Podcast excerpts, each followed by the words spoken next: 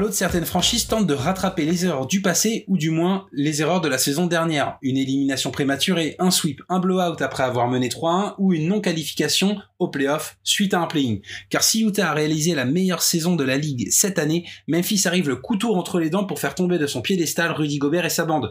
Une belle opposition défensive comme la conférence Ouest les aime, mais qui pourrait potentiellement laisser des traces et des incertitudes si le Jazz ne parvient pas à freiner les velléités des Grizzlies qui n'auront aucune pression pour, pour placarder le nom de Utah sur son tableau de chasse qui commence à se garnir. Coucou les Spurs et coucou les Warriors.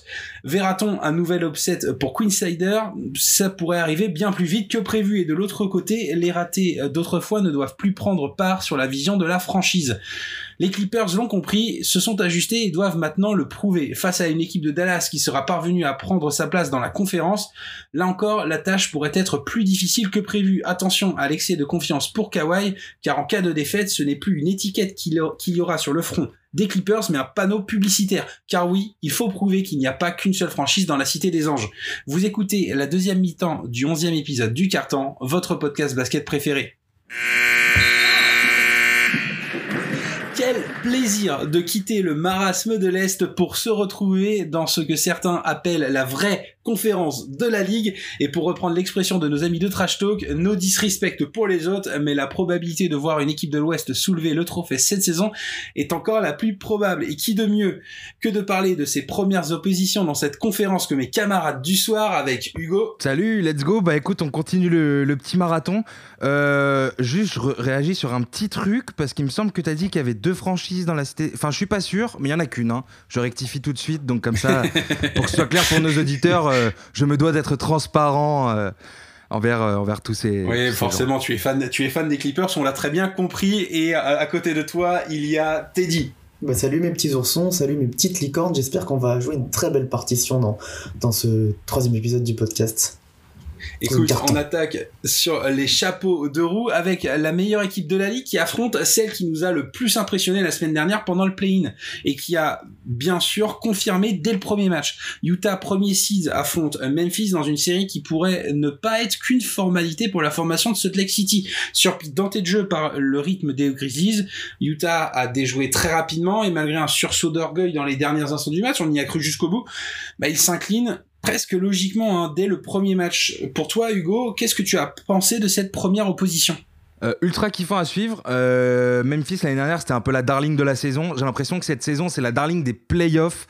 Euh, J'aime beaucoup l'image du tableau de chasse dont tu parlais dans l'intro. Dylan Brooks nous a sorti une belle mixtape en 31, 31-7-2, deux interceptions de contre à 50% au tir, avec la défense de plomb qui va avec. Écoute, euh, on a un Rudy qui est éjecté euh, au début du quatrième quart. Malgré ça, le Jazz revient avec un, notamment un Bogdanovic qui est monstrueux, qui shoot de n'importe où et qui fait ficelle sur ficelle. Euh, malheureusement, pas suffisant pour l'emporter. voilà, on a un Jamorant enfin en playoff qui, qui nous régale. Et je pense que les Grizzlies, ils sont dans une dynamique ultra bénéf. C'est-à-dire que ils, sont, ils ont battu ils ont battu deux équipes en play-in, ils sont dans un rythme, tu vois, où ils ont encore plus la dalle que ce qu'ils ont de base, tu vois. Et euh, voilà, belle revanche sur l'année dernière, ça tape des bonnes équipes en, play-in. Euh, maintenant, à voir, à les ajustements du côté du jazz. Je pense que la marge de progression, j'en parle, j'en parle souvent euh, depuis tout à l'heure, elle est claire et nette avantage côté Utah. Je pense qu'ils peuvent faire beaucoup mieux en termes de prestations. Mais Memphis, voilà, couteau entre les dents. ça, en tout cas, ils, ont prouvé sur le Game 1 que ça va pas être une série facile, qu'il y a une opposition de style, qu'il y a une grosse défense, qu'ils ont, euh, ont clairement de quoi regarder droit dans les yeux Utah. J'ai, hâte de voir la suite. Euh. mais en tout cas, c'est clair que je vois une série maintenant euh, que ce Game One s'est déroulé beaucoup plus serré que ce que j'aurais pu imaginer à la base. Pour toi, Teddy, est-ce que tu es du même avis? C'est-à-dire que on avait potentiellement tendance à penser que Utah allait avoir, on va dire, le, tapis rouge se dérouler sous ses pieds en playoff et on pourrait avoir potentiellement une série bien plus serrée que ça? Ben alors, euh, je pensais pas forcément justement qu'ils allaient avoir le tapis rouge. Par contre, je pensais réellement qu'ils allaient, qu'ils allaient dominer euh, ce, match 1. Alors pourquoi je pensais pas forcément qu'ils allaient avoir ce tapis rouge? Parce que bah, Utah n'a pas connu dans ces dernières années euh, une réelle confirmation en playoff malgré de, de, bonnes régulières à se qualifier en playoff. Hein. Il y, a eu des, des, des, beaux exploits, mais, mais là, premier, la première fois que ça leur arrive depuis quelques années, donc donc, euh, sans Donovan, Mitchell, pardon, je, j'allais pas les donner forcément gagnant 4-0, let's go, on passe à autre chose. bien au contraire, parce que comme tu l'as dit Hugo, ils sont sur une série excellente, les Grizzlies, les Grizzlies pardon. Euh, là, ils ont ils, réalisent la série la plus la plus importante de, de leur année avec trois victoires euh, dans deux à l'extérieur euh, incroyables, mais euh, ils me surprennent énormément. ils sont jeunes, il y a quand même des joueurs d'expérience avec Valenciunas et et malgré ça ils connaissent bien le rôle. On, t'a parlé de Dylan Brooks. Euh, je l'ai toujours pensé un petit peu trop croqueur, euh, cette, ce petit gars-là. Mais finalement, euh, je, je, le trouve depuis ces derniers matchs. Euh, Quand ça marche, c'est terrible. Ouais, hein. c'est ça. Mais, je le trouve en plus dans, dans ses choix de shoot beaucoup, beaucoup, enfin des choix beaucoup plus judicieux. Et puis, euh, puis voilà, des Kyle Anderson, des gars comme ça qui connaissent, connaissent le rôle, qui apportent les, les points qu'il faut quand il le faut. Et, et une défense du Jazz qui m'a paru effectivement bien plus friable euh, que, que, ce que je pensais. Mais encore une fois, c'est un game one, on va pas tirer, euh, on va pas tirer des conclusions trop hâtives et, euh, et j'ai quand même mon petit avis hein, plutôt, plutôt positif pour, pour la suite pour, pour nos amis du jazz. On va quand même parler forcément, et vous en avez parlé tous les deux, de, de l'homme qui elle nous impressionne vraiment, c'est Dylan Brooks. Et je trouve que le tournant de sa saison a été euh, le match, le dernier match en fait disputé face aux Warriors où on a senti vraiment que il a été mis dans cette position face à Stephen Curry, il a été placé avec beaucoup de responsabilités sur ce match. Il est sorti au bout de six fautes assez rapidement et on l'a senti très frustré en sortant du match, mais pas frustré contre l'arbitrage qu'il aurait peut-être sanctionné à tort, etc. Vraiment frustré contre lui-même. Et on l'a vu sur les premiers matchs contre les Spurs, il est arrivé directement en se disant voilà, je veux prouver qui je suis contre les Warriors. Il a éteint Steph Curry vraiment. Enfin même si Steph Curry a fait tout ce qu'il pouvait, hein, mais euh, si je dis pas de bêtises, je crois qu'il y a 9 points euh, de Steph Curry pendant le play-in qui sont marqués face à Dylan Brooks. Quand c'est pas Dylan Brooks qui le défend, il était, si je dis pas de bêtises, il est à 19. Mais voilà, c'est forcément que il est arrivé pareil contre le Jazz avec cette énergie il l'a démontré tout de suite. Est-ce que ça pourrait être pas lui le facteur qui ferait pencher la balance en faveur, en faveur de Memphis? Écoute, comme tu as dit, il répond présent, grosse défense euh, pour revenir sur le dernier match de saison régulière. On voit bien dès qu'il sort, dès qu'il se fait éjecter, c'est au début du quatrième quart. À partir de là, Steph, il envoie que des ficelles. Donc euh, sa défense, j'ai l'impression que, en tout cas, euh, là en ce moment, n'est absolument pas à remettre en cause. Il, répond clairement là. maintenant, je, je, sais pas, comme j'ai dit, il y a une marge de progression supérieure à Utah. Je pense que je pense que ça, ça, ça va être compliqué quand même pour Memphis. Mais je vois une série hyper disputée. Et pour spoiler un peu mon prono, euh, je pense qu'il va y avoir beaucoup, beaucoup de matchs euh, le plus possible, si tu vois ce que je veux dire. en tout cas, il y en a un autre aussi qui, qui manque forcément à l'appel, c'est Donovan Mitchell. Il est annoncé quand même, enfin, il était annoncé potentiellement, euh, enfin qui était questionable sur le Game 1. Il devrait faire son retour pour le Game 2. Il l'a plus ou moins annoncé sur Twitter. Et, euh, et la question qu'on se pose, c'est est-ce que c'est pas dangereux de faire revenir son franchise player au risque de voir sa, blessure, à la cheville s'aggraver quitte à tenter en fait de jouer avec l'effectif que l'on a? T'es dit, tu en penses quoi? Moi, je pense que justement, euh, on est en playoff. Je s'il n'a pas joué déjà. Dangereux de se prendre 2-0 quand même. Hein. Bah oui, c'est très dangereux, surtout après cette saison-là. Euh, je, je, pense quand même qu'il va revenir et que c'est la meilleure décision euh, au risque pour sa santé, mais, mais on n'a pas non plus besoin qu'il donne tout ce qu'il a donné. Euh, rien que justement avoir, avoir, avoir ce joueur-là, ça, ça, fait peur. C'est une arme qui forcément va concentrer la défense des, des Grizzlies, ce qui avait pas forcément peut-être, en tout cas moins. Hein, au, premier match. Euh, voilà, c'est trop risqué de, s'il est un petit peu disponible, de, ne pas le faire jouer. Je pense qu'il y a vraiment des joueurs qui pour euh, plus que ça ont déjà joué des, des matchs des matchs de playoff, même avec des petites blessures. Euh, non, trop de risques, trop de risques. Je pense que c'est la meilleure euh, possibilité. Déjà, il s'est reposé. Euh, je suis pas de Nova Mitchell, je connais pas son corps, comment il réagit, mais, euh, mais je pense que c'est la meilleure solution. C'est vrai que euh, Hugo, tu nous as donné déjà un peu ton pronostic et tu vois une série qui irait très très loin avec potentiellement 7 matchs. T'es dit, t'es du même avis ou tu penses que ça va être un petit peu moins et que Utah, euh, pour me faire plaisir, tu peux le dire, hein, Utah va réussir à se qualifier assez rapidement. Bah, assez rapidement, je sais pas ce que tu entends par là, mais euh, allez, je vais donner quand même la victoire. bien. J'ai donné la victoire 4-2 au, Jazz parce qu'ils ont ils ont déjà perdu un et puis parce que je pense encore une fois que les Grizzlies à la maison, ils, vont ils vont ils vont en gagner un, ouais, je veux dire, ils vont en gagner un. Euh, mais je pense aussi que le Jazz, parce que c'est les patrons de la ligue, le Jazz cette année, let's go hein, pour, pour gagner avec un, bon Mitchell, avec un meilleur Clarkson, avec un meilleur Bogdanovic aussi, avec peut-être voilà des, des, des ballons avec un, Rudy Gobert qui touche plus de ballons en attaque et qui est encore une fois capable de maîtriser sa raquette parce que parce que voilà, il est capable de maîtriser Valanciunas, il aime ses duels euh, franco-lituaniens qu'on connaît, qu'on a connu pas mal en compétition internationale. Euh, moi, j'y crois fort au Jazz, euh, peut-être trop, on sait pas, ça, hein, mais, mais j'y crois pour un 4-2.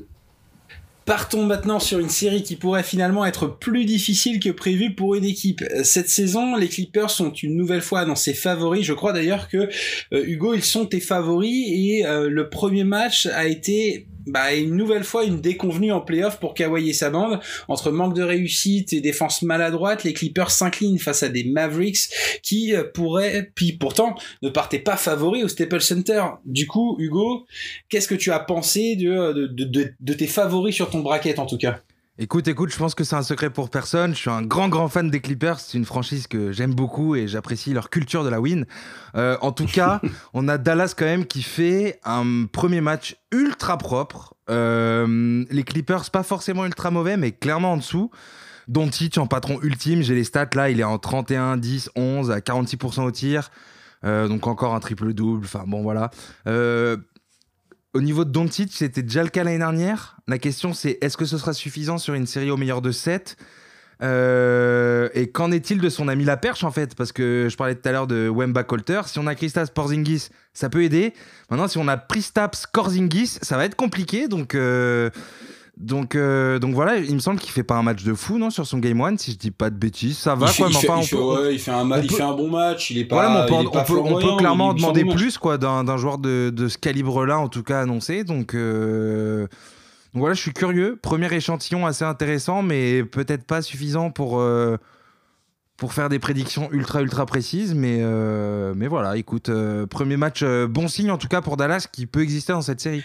C'est vrai que euh, c'était ce qui nous a intéressé qui nous a étonné aussi. Moi personnellement je donnais pas cher de la peau des, des Mavericks euh, à la vue de la saison régulière de ce qui s'était passé d'un forcément d'un Doncic qui était souvent esselé. Mais ils ont réussi quand même à voilà à, à, donner à donner de leur personne.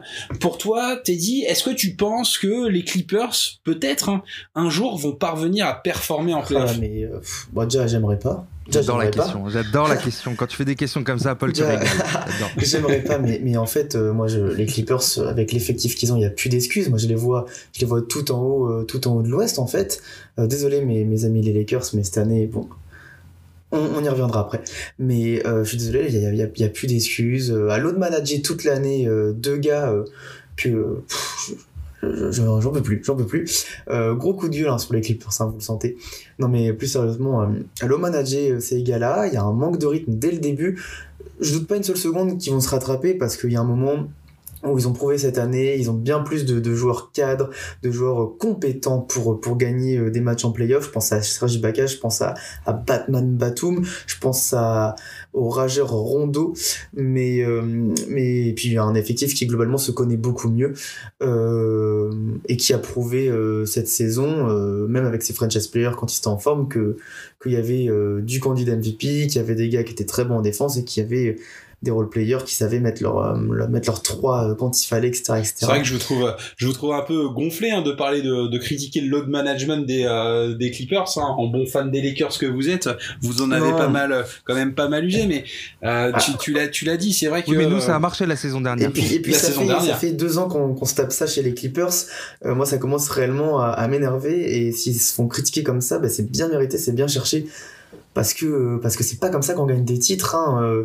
Euh, tu vois là je vais reprendre euh, le jazz moi je suis bien content que le jazz j'espère qu'ils vont gagner leur série parce que eux c'est une belle continuité qu'ils peuvent s'offrir euh, cette année pas les Clippers qui sont euh, trois qui sont pardon Après, je... euh, Après, je pense pas que ce soit euh, une histoire de load management, c'est aussi une question de valeur intrinsèque. Et au bout d'un moment, les Clippers, euh, comme on l'a tous dit, s'ils gagnent pas, c'est un putain de scandale. c'est un scandale c'est vrai que ça va être compliqué et euh, pourtant ils font face à une équipe qui est pas la meilleure défense de la ligue et pourtant les Clippers voilà ils ont des, des, armes pour se défendre offensivement.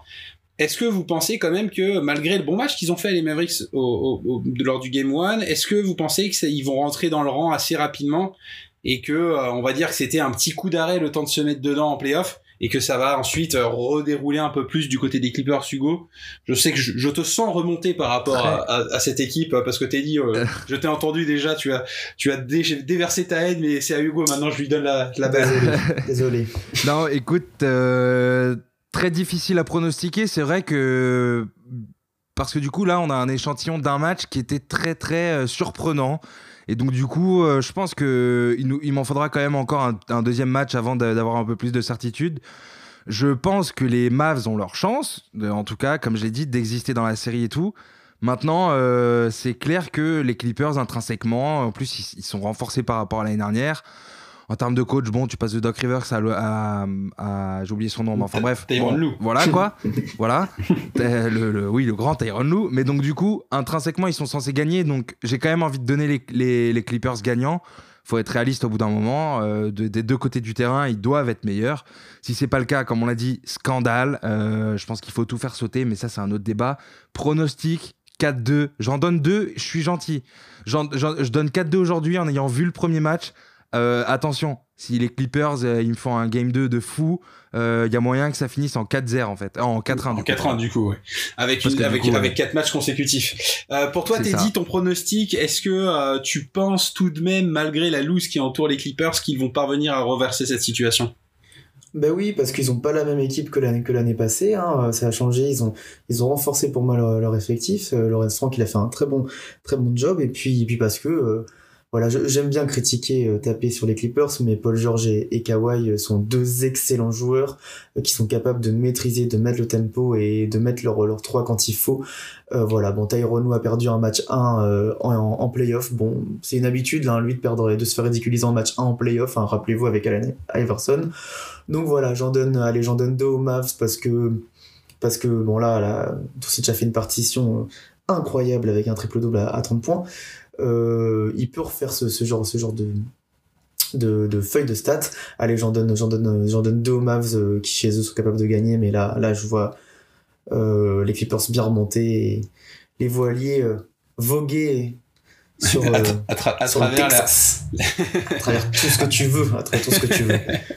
C'est vrai que euh, vous êtes globalement assez euh, assez accordé hein, sur vos pronostics depuis le début de notre, de, de, de, notre série. Euh, vous, on a, ah, il y a de la cohésion d'équipe. Il y a de la cohésion forcément avec un 4-2 de chaque côté euh, pour les Clippers. Hein, mine de rien, vous voyez vos, vos ennemis jurés parvenir à renverser Dallas. Et pour le match entre Utah et Memphis, Teddy, tu vois un 4-2 et Hugo, tu aimais peut-être des plus des, des petites 4-3. Allez 4-3. Un, 4-3, ouais, c'est ça, avec des, une petite nuance qui qui pousse jusqu'au game 7 et qui donnera forcément euh, du fil à retordre pour euh, les hommes de Queen Snyder. Et alors que les Game 2 auront lieu au moment où vous écoutez ce podcast, vous pouvez retrouver et vous pourrez retrouver pardon dès ce soir le game 3 entre les Clippers et Dallas et rendez-vous dès demain pour l'opposition entre le Jazz et les Grizzlies à Memphis.